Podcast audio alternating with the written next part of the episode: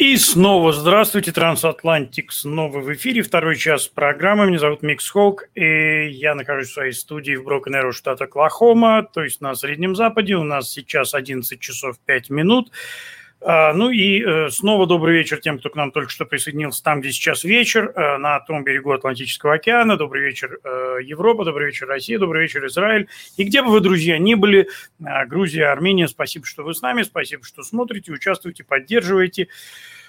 Я также хочу, как обычно, поблагодарить всех, кто поддерживает эту программу финансово, потому что Трансатлантик не является как это сказать, э, мы не являемся э, продолжением никакой спецслужб. Нам, нас никто не финансирует. Все, что вы видите, все, что делается, все, что происходит, э, вся, вся, вся техническая часть, и все это, в общем, делается на энтузиазме меня и тех, кто мне помогает. И, конечно же, поэтому большое спасибо людям, которые финансово участвуют в программе я говорил много раз, что даже когда вы можете участвовать какими-то небольшими суммами, это всегда приятно, потому что дело не, не, не только и не столько даже в деньгах, как в том, что это дает возможность увидеть, что вам действительно интересна эта программа, что вам действительно нужно, э, вам действительно хочется это видеть, это слышать. И э, это, в общем, как-то побуждает действовать дальше, побуждает э, не отменять программу, даже когда болеешь и так далее. Поэтому, да, это одно дело на словах тебя поддерживают, одно дело тебе там в ручки хлопают, э, там какие-то лайки ставят. Это тоже очень приятно, друзья. Поэтому, конечно, ставьте лайки, подписывайтесь на YouTube-канал, если вы еще не подписаны. Делайте репосты, потому что важно все, о чем мы говорим, распространять как можно шире и дальше, чтобы как можно больше людей понимали, что происходит в мире. Но, тем не менее, вот э, когда ты помогаешь, это ты залезаешь в свой собственный карман и участвуешь в чем-то. Это всегда говорит именно о гораздо большей вовлеченности. Я это знаю по себе, как человек, который тоже финансово участвует в разных проектах благотворительных других людей и так далее. Итак, а, мы говорили о конспирологии, и я привел пример классической конспирологической теории на примере а, плоскоземельщиков и, и теории плоской Земли, о том, как весь мир сговорился э, для того, чтобы всех обмануть и всех, э, всем рассказать, что Земля на самом деле круглая, а не плоская. И далее мне приходит вот такой комментарий, а как насчет Давосского форума? И вот здесь я как раз обещал, что я друзья, скажу о том, что нам все-таки не стоит считать э, теориями заговора.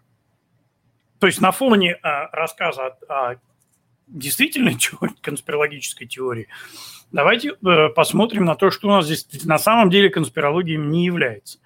А, то есть нужно понимать, что, да, вот как я говорил в самом начале этой темы, пропагандоны на сегодняшний день подхватили эту идею о том, что люди боятся самого слова теория заговора, и они стали называть так все.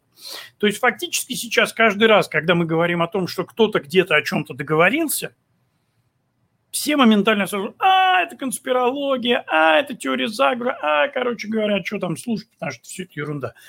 На самом деле, друзья, а, нет ничего невозможного, нет ничего дикого и странного, а, например, в том, что некоторые люди сговариваются между собой, некоторые люди договариваются, некоторые группы, правительства, элиты могут вступить в сговор. Мы можем вспомнить, например, а, пример неконспирологических заговоров. Это пакт Молотова-Риббентропа, например, который вот тоже буквально на этих днях, там Помним, что 1 сентября началась Вторая мировая война, то есть два дня назад, э, ну и, соответственно, какое-то количество лет назад.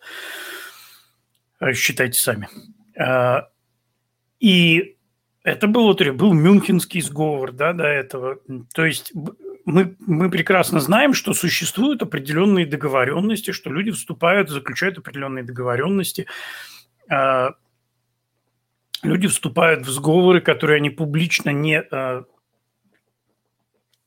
выносят, да, чтобы не будоражить массы, как они говорят. И это не всегда даже, в общем, что-то плохое. Иногда действительно, наверное, стоит не все, не обо всем оповещать всех людей. В некоторых ситуациях Э, стоит что-то скрывать, по крайней мере, до какого-то момента, пока, например, что-то не выяснится, когда не будет более полной информации, чтобы не порождать панику и так далее. И вот, э, поскольку уже задали вопрос, я как раз об этом собирался говорить насчет Давосского форума. Вот как раз Давосский форум – это та самая попытка создания мирового правительства. То есть мирового правительства на сегодняшний день, конечно, никакого не существует. Но то, что его хотят создать… И, кстати говоря, не факт, что его получится создать.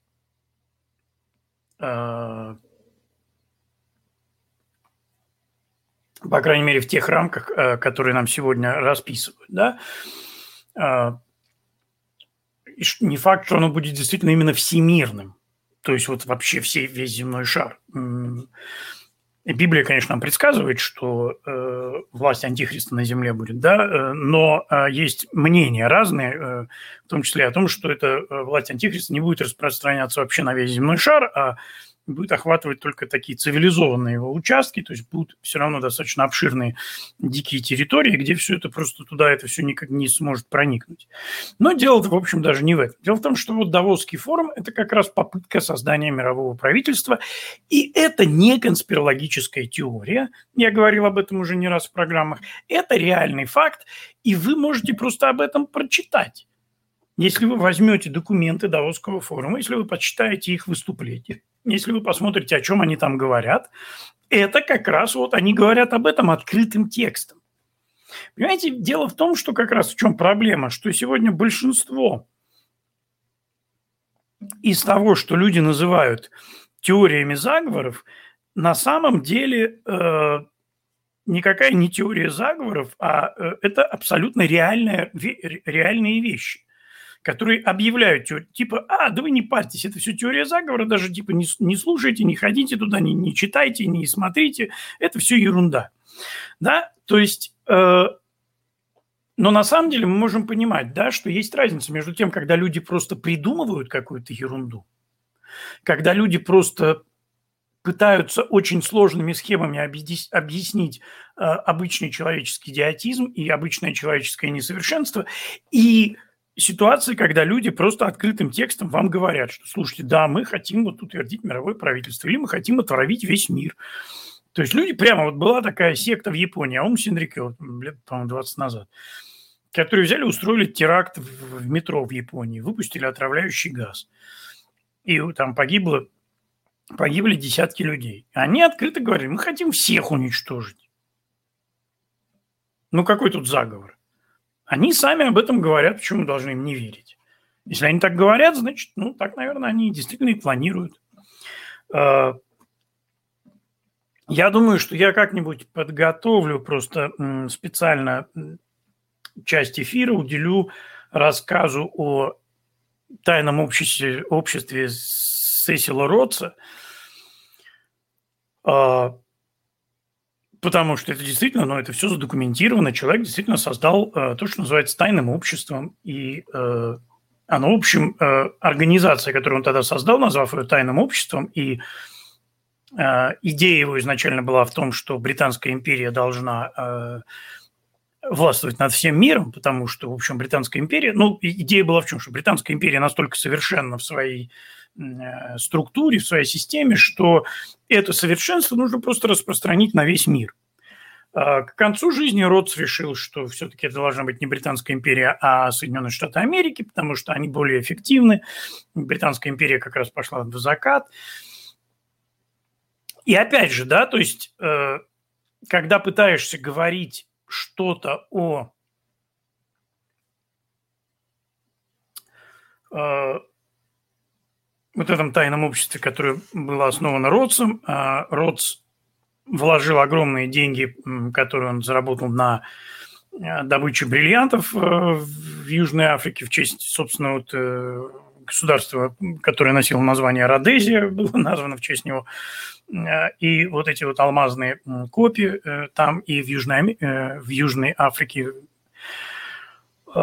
все это дало ему баснословные совершенно капиталы, которые позволили основать вот такую организацию, и э, далее потом это финанс, э, финансы эти были учрежден, был учрежден целый ряд э, стипендий, людей специальным образом обучали, готовили, им давали определенную, э, то есть их э, определенным образом воспитывали как элиту будущей э, всемирной империи. Их на это специально обучали, и э, потом э, распорядителем этих финансов был Эндрю Карнеги, сейчас распределили все эти финансы. Ну, и они, конечно, понятно, что добавляются еще деньги, это все это работает. Сейчас э, Джордж Сорс является распорядителем этих финансов также. И там действительно огромные деньги, и это все реально, это все задокументировано. Но опять же, когда вы начинаете об этом говорить, вам говорят, ну, это конспирология. Совершенно не понимая, что же такое на самом деле конспирология, а где действительно человеческие какие-то именно попытки э, создания мирового правительства, абсолютно реальные попытки. Это не значит, что они все осуществились, это не значит, что они работают сегодня, это не значит, что все это действует э, на, данном этапе, но это просто говорит о том, что у людей есть такие позывы, у людей есть такие желания, у людей есть такие потребности. Поэтому я думаю, что, я не знаю, получится ли, может быть, на следующей неделе начать, но у меня давно уже мысль о том, что нужно э, как-то вот просто рассказать более подробно и о тайном обществе Ротца, и о вообще о том, куда все это в результате двинулось, как это все развивалось и э, к чему это все приводит сейчас. Именно на основании документов, на основании фактов, на основании тех данных, которые просто, ну, они это просто все есть, да. И это как раз, э, еще раз, да, вот умейте понять разницу между конспирологией э, и безумными теориями о заговорах э, с целью обмануть всех и всем соврать про плоскую землю и э, реальными действительно сговорами определенных групп, элит, бизнесов для того, чтобы достичь определенной цели. Вот, кстати говоря, совершенно простой, например, заговор. Мне сегодня Facebook напомнил, что год назад я начал воевать с компанией Cox, которая э, предоставляет интернет-услуги там, где я сейчас живу которые вели себя совершенно без, э, бездарно, непрофессионально. И, э, ну, в общем, мне удалось таких в результате побороть, даже без суда. Есть они в результате принесли извинения, вернули деньги, которые они там, лишние деньги, которые они там, ну, вернее, не вернули, а просто я им их не заплатил, они отказались их требовать дальше. То есть, ну, они как бы мне там присылали счета на там в три раза больше положенного и так далее. Такая была подпытка разводки на лоха. Блох не поддался. И вот я как раз прочитал, что я писал пост об этом именно вот год назад. Э, у меня выпала вот напоминалка в Фейсбуке. Но к чему я это говорю? Вот когда, значит, Кокс начал себя таким образом вести, а мы живем, значит, в апартмент комплекс, то есть у нас здесь э, мы не в частном доме, э, поэтому у нас здесь есть определенный, да, и вот есть сговор. Наша управляющая компания владеет большей частью таких кварти- многоквартирных комплексов по Талсе и по этим всем городкам, как Сан-Спрингс, Брокен окружающие города, так называемые Большой Талсы. И во всех этих э, э, квартирных комплексах э, работает компания «Кокс». Когда я попытался поговорить с другими компаниями, когда я просто хотел отказаться от их услуг, я начал связываться с другими компаниями, предоставляющими интернет, они очень радовались и сразу такие, да, как здорово, давайте мы вам сейчас все сделаем. А потом, когда они узнавали, где это все находится, говорят, ой, вы знаете, а мы не можем, вот потому что там у них вот только Cox может, нам туда нельзя. Я иду к нашей администрации, говорю, ребята, вот такая история, что делать, мне нужен другой провайдер. Они говорят, ну, а мы не можем, у нас договоренность с Cox, что только они здесь будут. И, соответственно, я понимаю, что компания Cox вела себя как Кокс, извините, потому что они понимали, что им никто ничего не может сделать, что они здесь на своих 16 аршинах сидели, сидеть будут, как тут шариков, и поэтому они могут себе позволить там какие угодно, что угодно в счета вписывать, хамить, там, не отвечать, врать в глаза, потому что а куда ты денешься с подводной лодки? Вот вам, пожалуйста, пример именно такого вот сговора, когда люди... И, и это легальный сговор, в общем, да, но люди вот э, заключают такую, такую договоренность и пользуются этим затем для достижения своих целей. Вот тоже простой достаточно пример того, как это работает в мире. О чем бы еще хотелось, конечно, сегодня сказать.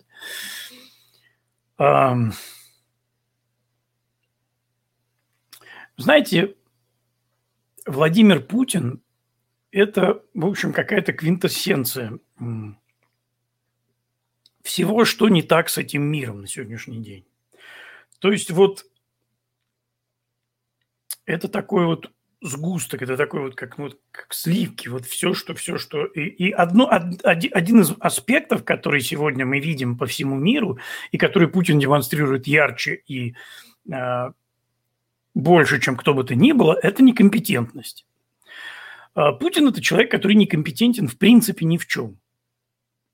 А, когда его раскручивали значит, в самом начале его, так сказать, политической карьеры, э, его нам представляли как разведчика, да, значит, а, в действительности вся его э, разведческая деятельность заключалась в том, что он был завклубом э, в Дрездене при посольстве российской, при советском, простите, посольстве, и где он шпионил, собственно, за приходящими туда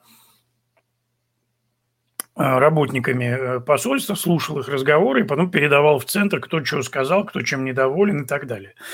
То есть, ну, можно это, конечно, называть разведчиком, да? у нас это всегда называлось стукач. Э, вот. И, собственно, вот на этом уровне товарищ Путин разбирается, в общем, практически во всем. То есть он, не, он никакой не специалист и не профессионал в разведке. Несмотря на то, что он закончил высшую школу КГБ, он по некоторым причинам, которых я сегодня касаться не буду, так и не, не был отправлен туда, куда обычно отправляют выпускников этой школы, а остался, в общем, на низших должностях, что тоже, в общем, говорит о многом. Да? И вот товарищ Путин у нас, значит, и вот мне все время, я уже все про него знаю. Понимаете, меня уже ничем не удивишь про Путина. Но вот в очередной раз вот все время хочется сказать, ну чего ты лезешь? Ну вот зачем ты пытаешь, вот что ты ляпаешь, да? Вот что ты все время пытаешься умничать? Ну ты хоть возьми каких-то советников себе, не Мединского, а реальных каких-то историков, да? Если ты хочешь какими-то какими-то историческими примерами бравировать.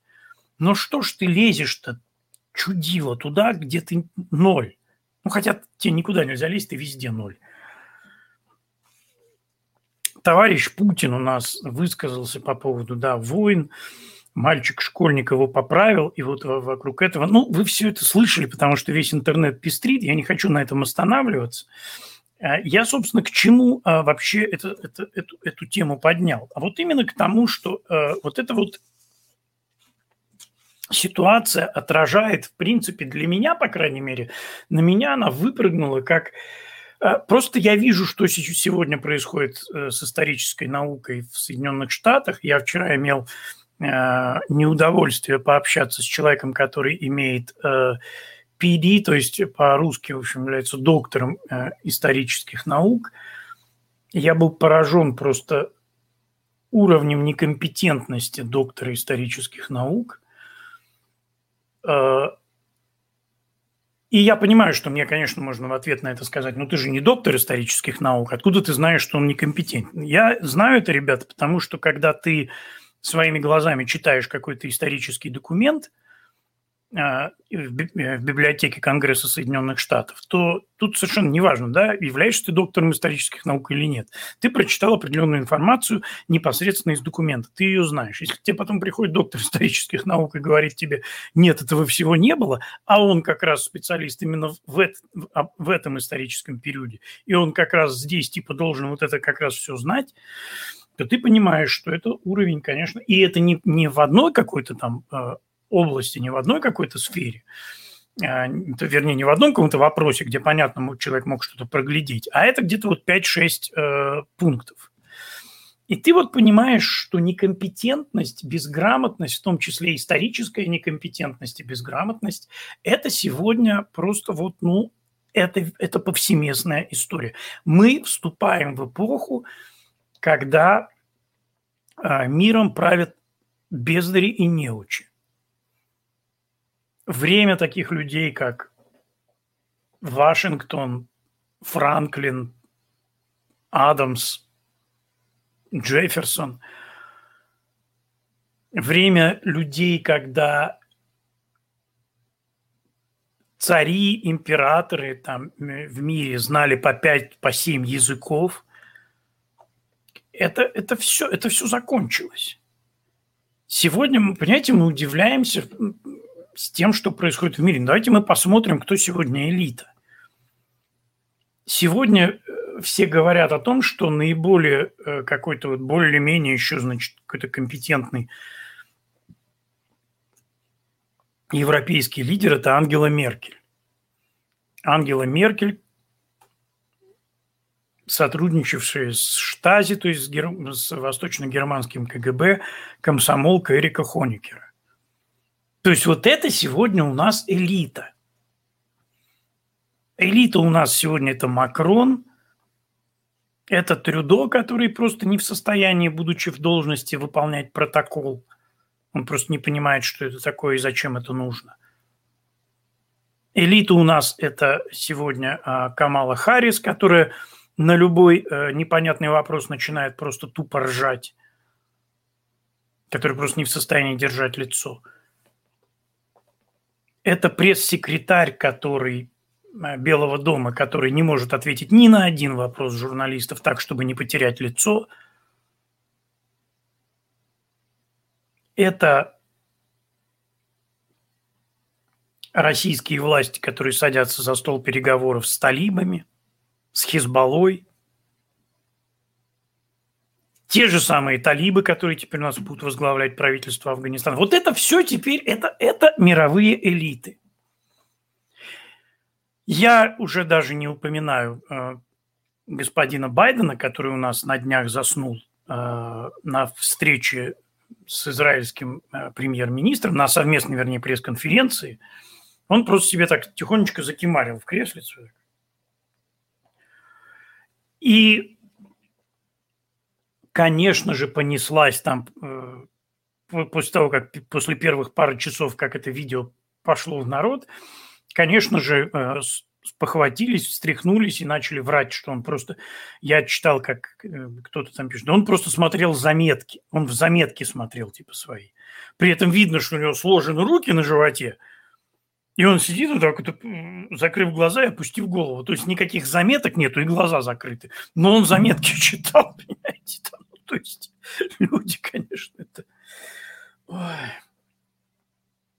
То есть э, буквально спящий Джо, как его называл президент Трамп, он вот таким спящим и остался. Я его даже не понимаю, потому что он понятно, что он ничем не руководит, ничем не управляет, это чисто кукла-марионетка.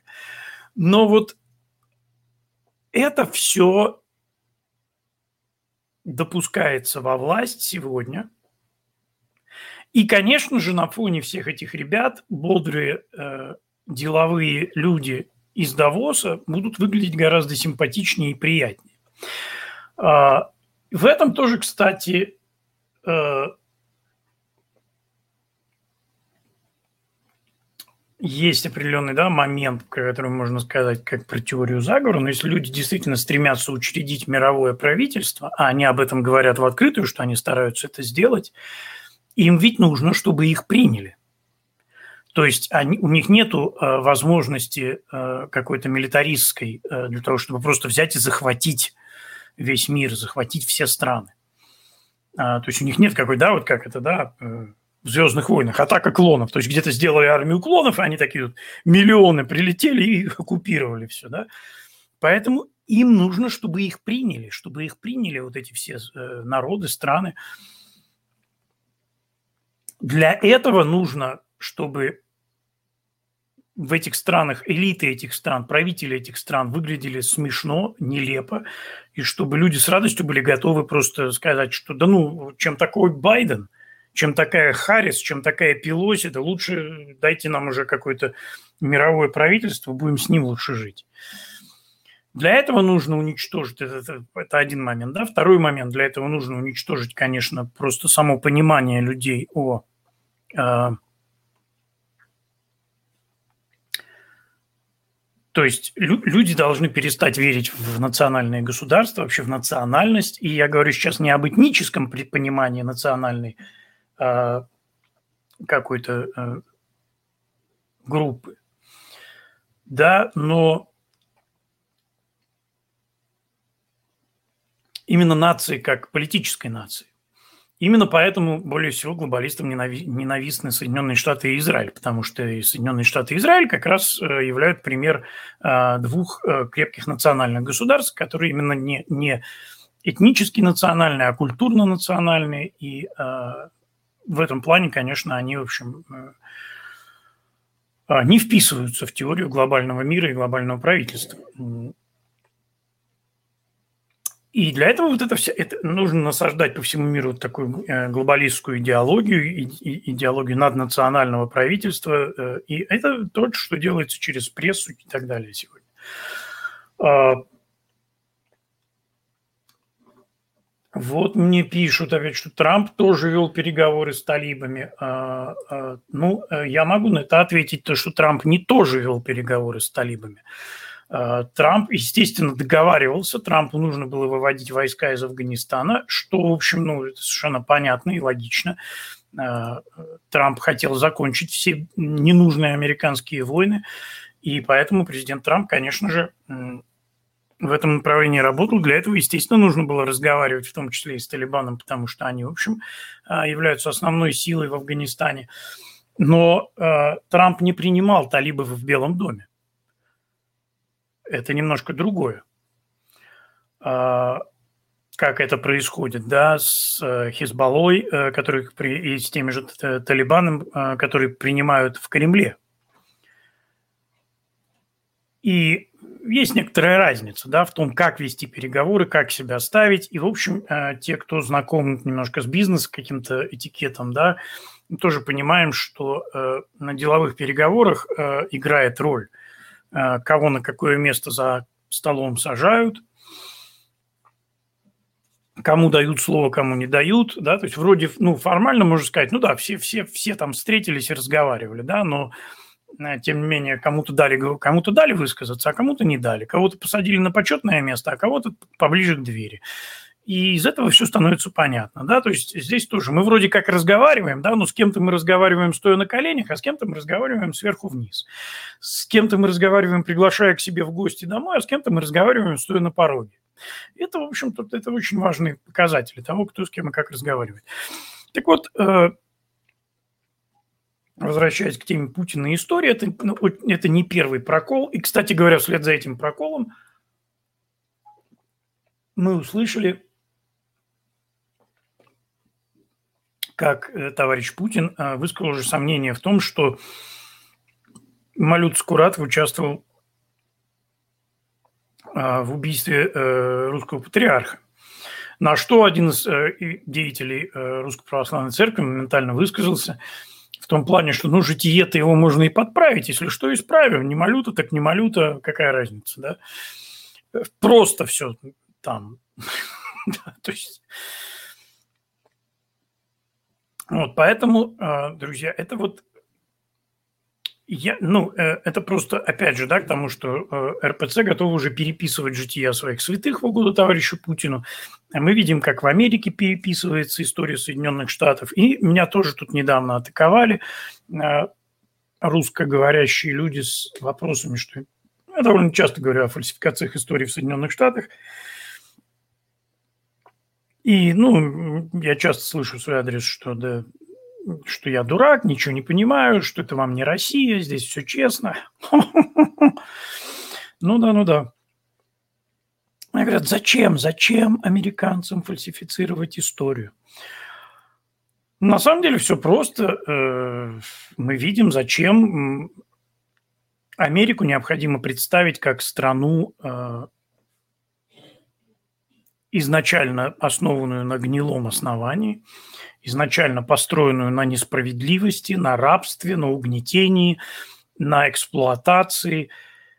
И в конечном итоге это должно доказать и объяснить людям, что Америку надо просто полностью реформировать. Это то, чем занимались большевики э, в России. То есть они убеждали людей в том, что вообще вся история России изначально так было. Это потом они уже стали, да, там, при, э, когда вектор немножко поменялся, они решили себя считать продолжателями э, Российской империи. Они нашли там несколько персонажей, которые, в том числе Петра Первого, да, там Александра Невского, которые им были удобны, выгодны, подали им в нужном, их в нужном свете. А по первости, да, идея была в том, что все, весь мир насилия мы разрушим до основания, а затем мы наш, мы новый мир построим. Кто был ничем, тут станет всем. То есть вот э, задача была в том, чтобы полностью все уничтожить, что там было уже, на и вот начать построить какой-то, э, значит, опять же, дивный новый мир. И для этого нужно было людей убедить, что все, что было до этого, было отвратительно. То же самое сейчас происходит и в Америке. Нужно врать, нужно искажать факты, нужно, э, например, рассказывать э, какие-то убогие глупости о том, что в Америке была гражданская война, в которой э, расисты южане воевали за рабовладение, чтобы, значит, ну, короче, такой бред. Я делал уже не один эфир по этому поводу. Я думаю, что, может быть, тоже надо будет повторить или, может быть, записать просто и повесить на на YouTube-канале отдельный специальный ролик по истории войны между штатами, а, потому что это наиболее, в общем, исковерканная тема в американской истории. То же самое, да, мы видим, что очень, и очень многие люди просто эту историю не знают сегодня. вот товарищ Путин – это просто пример человека, который не знает историю, но пытается о ней рассуждать. Он путается в терминах, он путается в том, что было что, что было перед чем, после чего и так далее. И вот это вот состояние элит. Абсолютная безграмотность, абсолютная некомпетентность, незнание истории собственной страны. И вот попытки при этом управлять и руководить. Печально. Все это крайне печально. А, и все это ведет как-то плавно так перетекло в еще один вопрос, который сегодня хотелось бы осветить, и это то, что я называю третьей силой.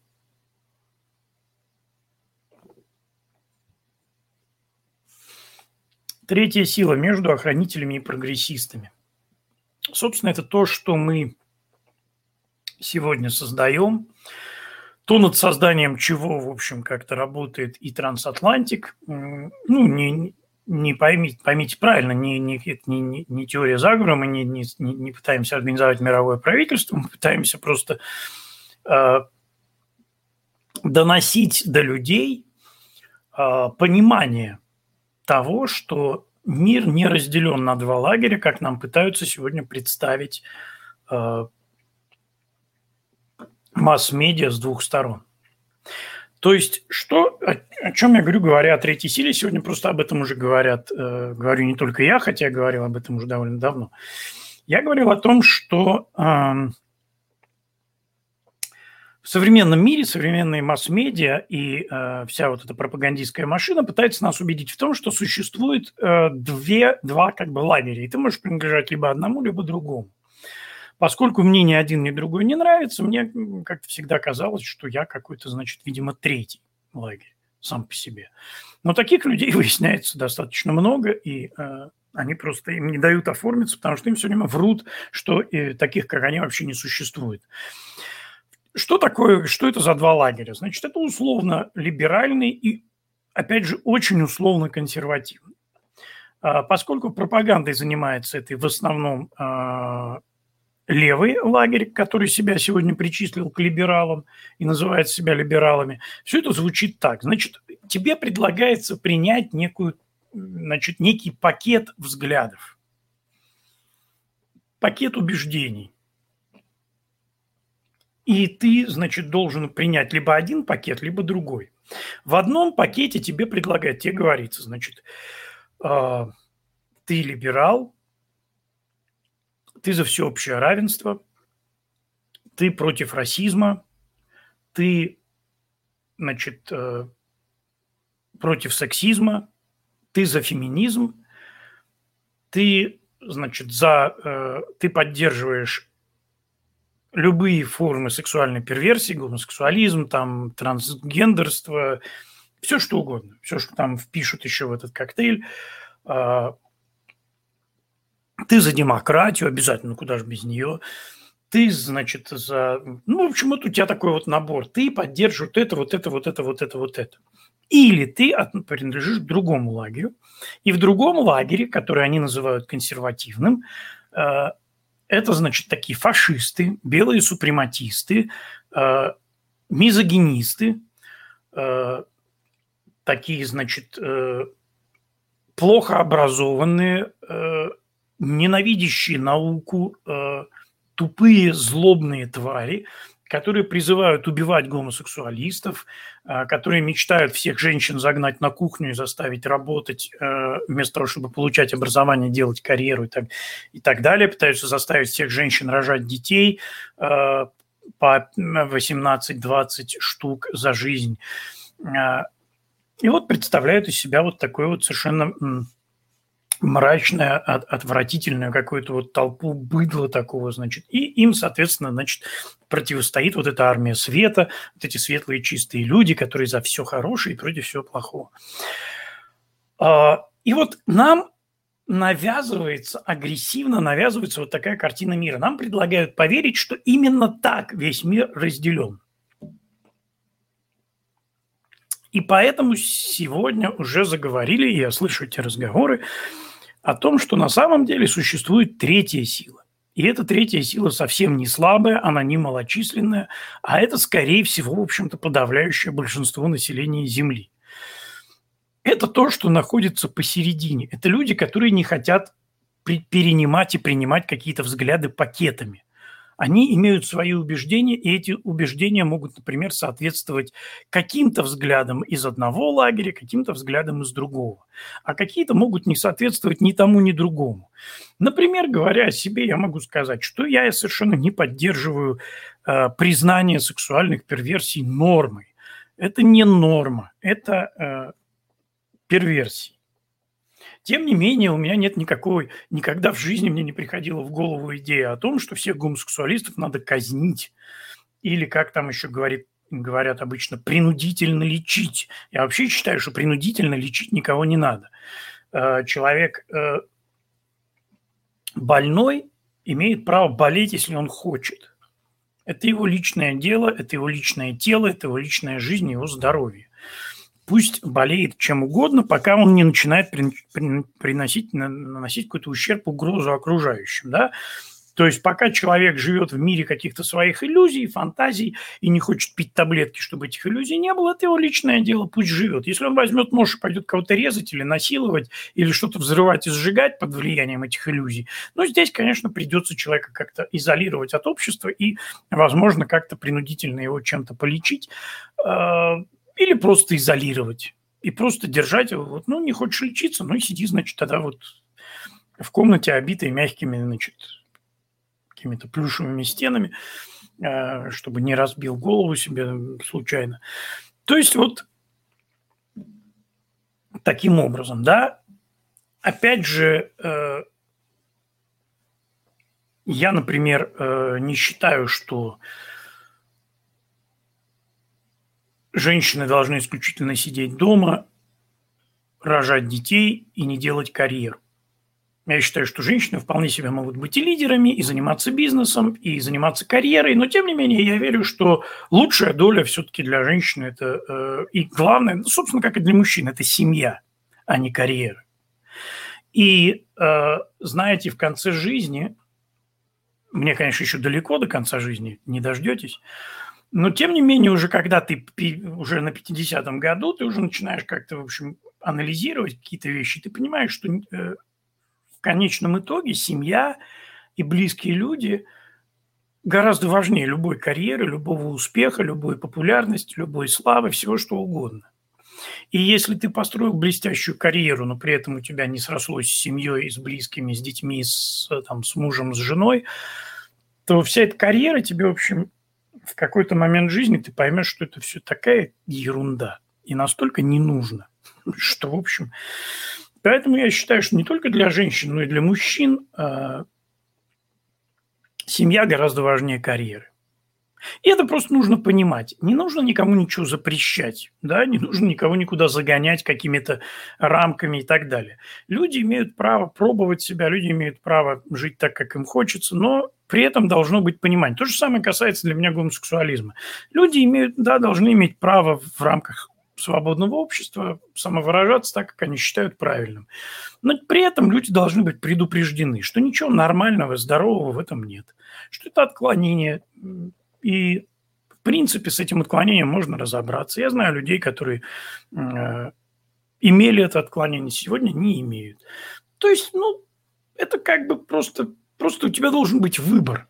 Потому что то, что нам предлагают псевдолибералы, э, левые на сегодняшний день, это они говорят, наука доказала, что это врожденное. У тебя нет выбора. Нет, наука ничего такого не доказала. Это не врожденное. Выбор есть. Если ты выбрал такой путь, ну окей, ты такой путь выбрал.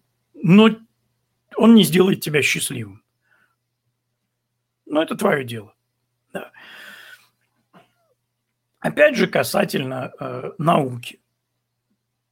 Я верю в науку, я люблю науку. Но при этом я опять же понимаю, что наука должна, в общем, быть э, научной. Извините за тавтологию, да. Но наукой нельзя оправдать и объяснить вообще все. Это не очень правильно и не очень полезно. А, нельзя любой, любую ересь, любой бред, который приходит человеку в голову, а, оправдать, просто объявив его научным. Да?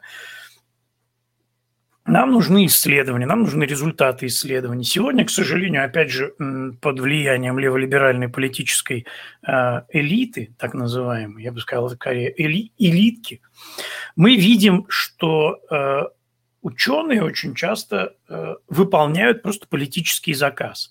Людям говорят, вы должны признать вот то-то, то-то, объявить, что это на, доказано научно. И люди пишут, получают гранты, пишут какие-то работы с якобы какими-то научными доказательствами, которых на самом деле нет. Пример тому глобальное потепление, пример к тому все то, те же гомосексуальные отношения. ВОЗ, э, постоянно тычу до носа, ВОЗ исключил э, гомосексуализм из, из списка психических расстройств. Ну, замечательно, исключил. Чиновничание никем не контролируемая организация. На основании не весть чего, без каких-либо научных данных, без каких-либо научных исследовательских работ, которые бы позволили поменять как-то точку зрения, они приняли просто такое э, это называется волюнтаристское чиновничье решение в угоду определенным политическим элитам, в угоду определенным политическим трендам. Ну, окей, приняли и приняли. С чего мне-то на это как-то ориентироваться в моей жизни? Я-то ориентируюсь на науку, а наука, в общем, ничего такого не говорит. То же самое касается глобального потепления. Да, есть люди, которые получают многомиллионные гранты на то, чтобы писать якобы научные работы о том, что а, через пару лет все льды растают, и земле кирдык всех затопит. Ну, окей. Но реально серьезных научных работ по этой теме я не видел, кроме каких-то пропагандистских книжек, типа той, что писал наш бывший там, э, кто он там был, госсекретарь или вице-президент. То есть э, мы, как третья сила, мы ориентируемся на науку, но мы ориентируемся на реальную, настоящую науку а не на профанацию, которую нам пытаются в пропагандистских целях подсунуть в качестве науки. Мы не ксенофобы, мы не за то, чтобы закрывать границы и никого не пускать. Но мы также и не идиоты, которые говорят, давайте все откроем, пусть все ездят как хотят. Мы понимаем, что мир – это, к сожалению, на сегодняшний день не то место, в котором это можно себе позволить. Я бы хотел, чтобы мир был таким, чтобы сегодня можно было действительно не закрывать двери, не закрывать автомобили, чтобы могли быть открытые границы, чтобы мы понимали, что сейчас мы откроем границы, к нам будут приезжать веселые, улыбающиеся люди, будут приезжать в гости, а потом уезжать, кто-то будет оставаться, кто-то будет переезжать еще куда-то. То есть, ну, это прекрасная картинка, она мне нравится.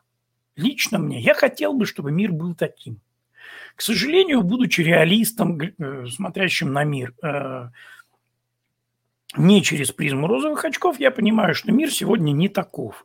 Если мы откроем, просто откроем границы по всему миру, вот уберем границы и все, то в первую голову начнется проникновение э, криминальных групп, террористических групп, радикальные э, представители э, значит, э, каких-то религиозных сект начнут распространять свои, свои сектантские взгляды теми методами, как, какими они умеют, то есть через терроризм, потому что это, в принципе, единственное, как они умеют это делать. Э, ну и так далее. Да? То есть мы понимаем, что чтобы этого не произошло, нам нужно защищать границы. Но и закрываться мы не собираемся. Мы не говорим, не надо никого пускать в Америку. Давайте, пусть люди приезжают. Мы приехали, да пусть другие приезжают. Пусть люди, разделяющие американские ценности. Ведь смотрите, когда мы говорим о, о важности национальных государств, то есть по теории, опять же, левых пропагандистов, ты либо за глобальный мир, где все живут одни, одной дружной семьей, что нереально. Или ты за то, чтобы, значит, ну, такое национальное государство, они представляют все время как такое кровь и почва. То есть вот люди такие, которые вот там как, как э, нацисты германские, да, то есть вот истинный ариец. Если ты не ариец, ты человек второго сорта, тебя в топку. Нет, национальное государство – это э, государство политических наций, людей, э, воспринявших определенную культуру, которая включает в себя язык, определенные традиции, определенный жизненный уклад, определенные взгляды на то, как страна должна существовать. И это совершенно нормально. Вот здесь надо понять, что идея национального государства, она не в том, чтобы э, там, условно говоря, все узбеки сидели в Узбекистане, а немцы в Германии. Она заключается в том, что есть вот, вот есть американская нация. Она сформировалась на протяжении там, ну, менее чем 200 лет, и впоследствии уже просто дополнялась. Да? Сейчас ее пытаются размыть активно и э, разрушить. Но в Америке существуют определенные традиции, существует язык, на котором все говорят, существует определенная да, музыка, которую люди слушают, слушают какая-то общий, общие какие-то тенденции, стиль отношений. Он не всем может подходить и не всем может нравиться. Мне не все нравится в американской культуре взаимоотношений, например. Мне, например, э, ну, это, пожалуй, единственное, что, мне, что меня напрягает в Америке, это то, что мы все время боимся э, говорить людям правду, мы все время пытаемся такие на позитивчики, такие все время такие, да, все окей, классно выглядишь, даже когда человек ужасно выглядит. О, ты так здорово спел, когда человек спел ужасно. О, ты так, у тебя так вот это здорово получается, хотя там все из рук валится, да. Вот это, ну, на самом деле перегиб, на мой взгляд. Но, тем не менее, это вот часть того, что есть. Та, та, часть той культуры, в которой мы живем. Гер, в Германии другая немного культура, там по-другому, другой уровень отношений. А в Пакистане другая культура, вообще другая культура. И другой уровень взаимоотношений между людьми, другие принципы, другие взгляды, другая кухня, другая вера, все другое. И когда мы говорим о том, что вот есть национальное государство, мы говорим о том, что окей, если тебе нравится культура Пакистана – у тебя должна быть возможность приехать в Пакистан, принять эту культуру, начать одеваться соответствующим образом, принять эту веру и жить, и, в общем, как бы, ну, вот жить в этой культуре, в этой традиции. Если ты живешь в Пакистане, но тебе нравится западная культура, и это может быть не обязательно американская, это может, например, быть французская культура, но прекрасно у тебя есть, должно быть право приехать во Францию и жить как, ну, ты хочешь стать французом – Тебе нравится эта культура, тебе нравятся эти песни, тебе нравятся эти вот хрустящие булочки по утрам с кофе. Прекрасно. У тебя должна быть такая возможность. Но опять же, переехав во Францию, ты должен стать французом. Для этого ты туда переезжаешь. Ты не переезжаешь туда, чтобы быть пакистанцем во Франции. Ты переезжаешь туда, чтобы стать французом. Я приехал в Америку, чтобы быть американцем, а не быть здесь русским. Поэтому я э, встречаю постоянно критику от э, некоторых представителей русского комьюнити в Соединенных Штатах за то, что я не со, практически не об, я общаюсь очень выборочно с некоторыми людьми. Я не, я не, не практически не знаю э, русских, живущих там, где я живу. Только те, с кем я вот случайно, те, кто приходит в нашу церковь, или те, кого я просто с кем-то пересекаюсь случайно. Целенаправленно, да, я не, потому что я не понимаю, зачем. Я живу в Америке, я общаюсь с американцами, я погружен в американскую культуру. У меня нет желания отделяться, выделяться там в какой-то отдельный маленький анклавчик русскоязычных, например, и так далее. Пожалуйста, если кому-то это интересно, ну, это ваше дело, но мне кажется, что это неправильно. Если ты приехал жить в Америку, становись американцем. Если тебе не хочется становиться американцем, Россия большая – Если тебе нравится быть русским, езжай, живи и будь русским. Если тебе хочется быть поляком, езжай в Польшу, будь поляком. Стань поляком, прими польскую культуру. Но тогда потом не жалуйся, что тебя заставляют жить и делать что-то не так, как тебе хочется. Вот в чем суть национального государства сегодня, в 21 веке. И поэтому у нас есть границы. И эти границы говорят что, ребята, вот за этой линией мы, вот у нас здесь это, да, мы свинину здесь едим. У нас здесь американский флаг. Если вас это оскорбляет, ваши чувства какие-то религиозные, еще какие-то, окей, тогда не ходите в наш садик. Тогда вам не надо здесь быть. У вас есть свой мир, у вас есть свои страны, живите там.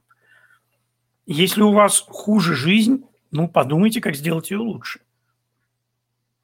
Возможно, вы можете перенять у нас какие-то экономические, э, скажем так, э, примочки, применить их к своей стране, и у вас все будет работать э, так же хорошо, как у нас, и вы тоже начнете жить хорошо. И при этом не будете есть свинину, не будете там еще что-то делать, а что-то наоборот будете, елки у вас на Рождество не будет, и вообще Рождества у вас не будет, а просто вы будете хорошо жить. Сытно, нормально, богато, можно так. А мы не будем к вам лезть. И мы не будем вам говорить, что делать.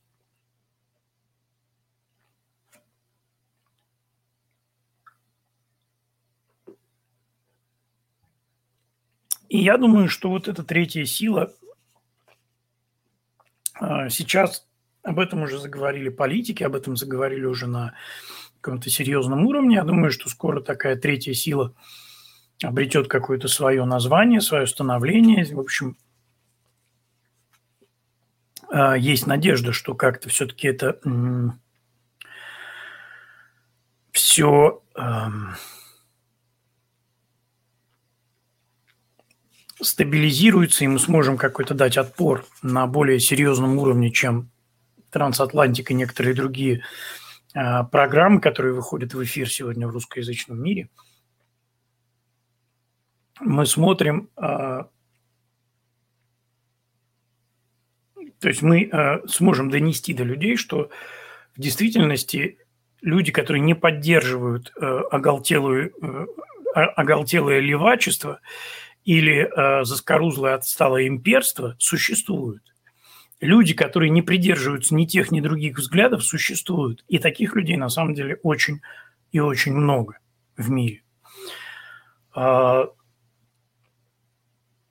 Причем я даже не говорю о совпадении взглядов в деталях. Мы можем быть даже представителями разных культур, но тем не менее понимать а, какие-то вещи, в том числе и понимать э, необходимость э, существования национальных государств и необходимость не мешать э, друг другу и не лезть в дела друг друга. Собственно, это так же, как и с семьями. Каждая семья живет так, как считает нужным. Каждая семья живет в соответствии со своими взглядами, со своими предпочтениями. Мы можем друг, дружить с семьями, мы можем ходить друг к другу в гости, но упаси нас Бог от того, чтобы приходить в чей-то дом и начинать говорить с, сосед... с хозяевам, как им стоит переставить мебель, какие картины им повесить на стену и какую еду им стоит готовить на ужин. А вот это как раз совершенно неприемлемо. Друзья, я первый раз с момента заражения ковидом и излечение от ковида высидел с вами целых два часа. Это было прекрасное время. Спасибо, что были с Трансатлантиком. Мы увидимся с вами через неделю. Я думаю, что будет еще что-то интересное. А, никуда не уходите в следующую субботу. Будьте с нами в это время. Ставьте лайки, делайте репосты, приглашайте друзей, заходите на Фейсбуке в дискуссионный клуб «Трансатлантик», так называется наша дискуссионная группа. Там мы можем обсуждать какие-то темы э, более подробно.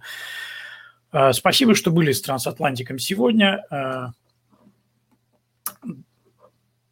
Увидимся через неделю, как я уже сказал, и до новых встреч в эфире. Да благословит вас Господь.